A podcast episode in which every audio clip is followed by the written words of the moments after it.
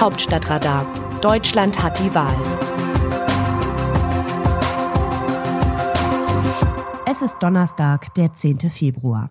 Als der Kanzler in dieser Woche zu seinem Antrittsbesuch nach Washington flog, ließ er sich in der Kabine in Pullover und Jeans fotografieren.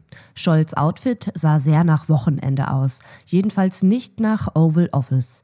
Die Fotos des Kanzlers machten flugs die Runde in den sozialen Netzwerken. Die Meinungen darüber waren geteilt. Es gab viele Witzchen, Zuspruch, vereinzelt Empörung, die übliche bunte Twitter-Mischung.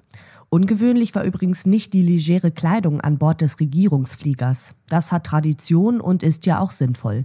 Würden die Regierungsmitglieder ihre Jacketts nicht bei Langstreckenflügen an einen Bügel hängen, kämen sie wohl reichlich zerknittert auf dem roten Teppich des Gastlandes an. Das wiederum wäre dann auch Stoff für Aufregung im Netz. Merkel trug bei diesen langen Flügen stets eine Strickjacke. In Jeans habe ich sie allerdings nie gesehen. Und fotografieren durfte man sie auch nicht mit dem Jäckchen, das typisch Merkel praktisch, aber keinesfalls ein Hingucker war. Wir Journalistinnen und Journalisten sowie die Entourage und die Security der Regierungsmitglieder halten es übrigens genauso. Im Flieger befreien wir uns von unseren Jacketts, tragen ebenfalls Pulli oder Strickjacke. Schuhe ausziehen ist auf langer Strecke auch erlaubt. Vor der Landung wird dann das Business Outfit wieder aus den Gepäckfächern gezogen.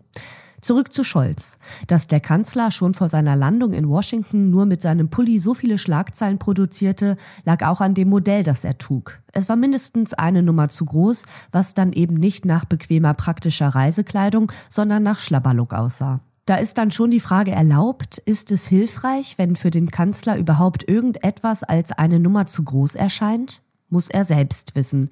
Jedenfalls betrat er den roten Teppich zur Ankunft in Washington mit einem gut sitzenden dunklen Anzug. Kleidungsmäßig also ein Happy End. Dass die Fotos von Scholz überhaupt entstanden sind, hat mit leicht geänderten Geflogenheiten bei Reisen des neuen Kanzlers im Vergleich zu Merkel zu tun. Hintergrundgespräche auf Flügen mit Merkel fanden grundsätzlich in einem kleinen Besprechungsraum im Regierungsflieger statt. Wir haben uns dort immer ein bisschen stapeln müssen. Man saß zu viert auf einer Dreierreihe und auf dem kleinen Tischchen zwischen den Sitzen. Zwei, drei Kollegen mussten meistens stehen. Auch Merkel selbst nahm in Kauf, dass sie auf Tuchfühlung mit uns saß. In diesem kleinen Raum galt als ungeschriebenes Gesetz, dass das Fotografieren und überhaupt die Nutzung von Handys nicht erlaubt waren. Block und Stift mussten reichen. In Corona-Zeiten hat Merkel, von wenigen Ausnahmen abgesehen, keine Journalistinnen und Journalisten mehr mitgenommen. Nur der Vollständigkeit halber sei an dieser Stelle abermals erwähnt, dass die Verlage und Sender für die Flüge zahlen. Sie gehen nicht auf Steuerzahlerkosten. Scholz lässt deutlich mehr Journalistinnen und Journalisten mitreisen, was erfreulich ist, weil es die Pressevielfalt befördert. Allerdings ist der Besprechungsraum für so viele Leute wirklich zu klein. Also kommt der Kanzler mit Mikro nach hinten in den Flieger, um die Medien zu briefen. Anders als Merkel, die das Mikro immer herumgereicht hat, hält Scholz allein daran fest. Auch inhaltlich gibt es Unterschiede. Merkel hat zwar auch nie Staatsgeheimnisse ausgeplaudert, aber nach den Gesprächen mit ihr war man immer klüger. Sie blätterte meistens eine weltpolitische Analyse auf. Man wusste dann im wahrsten Sinne des Wortes, wo die Reise hingeht. Nun muss ich einräumen, dass ich erst in der zweiten Hälfte von Merkels Regierungszeit begonnen habe, sie zu begleiten. Die Fähigkeit, in den Analysen derart aus den Vollen zu schöpfen, wird am Anfang ihrer Amtszeit auch nicht so ausgeprägt gewesen sein.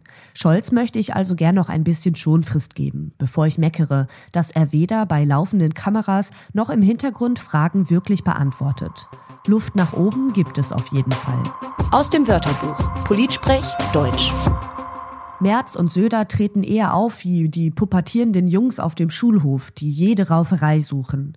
Lars Klingbeil, SPD-Vorsitzender im Bild Talk. Pubertierende Jungs können laut und lästig sein. Genau dieses Image möchte SPD-Chef Lars Klingbeil zu CDU-Chef Friedrich Merz und Bayerns Ministerpräsident Markus Söder, CSU, erzeugen.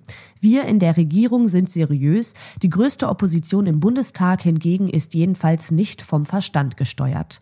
Ein bisschen kann man Klingbeils Ärger nachvollziehen. Dass Söder im Bundesrat für die einrichtungsbezogene Impfpflicht gestimmt hat und sie dann selbst torpediert, lässt sich mit vernünftigen Argumenten Argumenten nicht erklären. Andererseits steht die Regierung in der Corona-Politik nicht wegen des rüpelhaften Verhaltens der Opposition schlecht da. Das Hauptproblem der Ampel ist, dass sie keine einheitliche Linie und damit beispielsweise auch keine eigene Mehrheit für eine allgemeine Impfpflicht hat. Wie sehen die Demoskopen die Stimmung im Land? Für Union und SPD hält die aktuelle Forsa-Analyse keine guten Nachrichten bereit.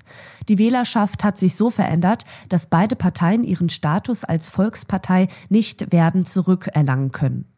Während die Stammwählerinnen und Wähler der einstigen Volksparteien hochaltrig sind und nach und nach versterben, entscheiden sich die Jüngeren immer weniger für SPD und Union. Bei den jungen Frauen haben die Grünen die Nase vorn, bei den jungen Männern die FDP. Im Osten ist bei den 25 bis 59-jährigen Männern die AfD Mehrheitspartei. Bezogen auf die Gesamtbevölkerung bleiben derzeit Union und SPD die stärksten Parteien, allerdings nun wieder unter anderen Vorzeichen, wie ein Blick auf die Sonntagsfrage zeigt. Das Autorenteam dieses Newsletters meldet sich am Samstag wieder. Dann berichtet meine Kollegin Christina Dunz. Text Eva Quadbeck, am Mikrofon Alice Mecker.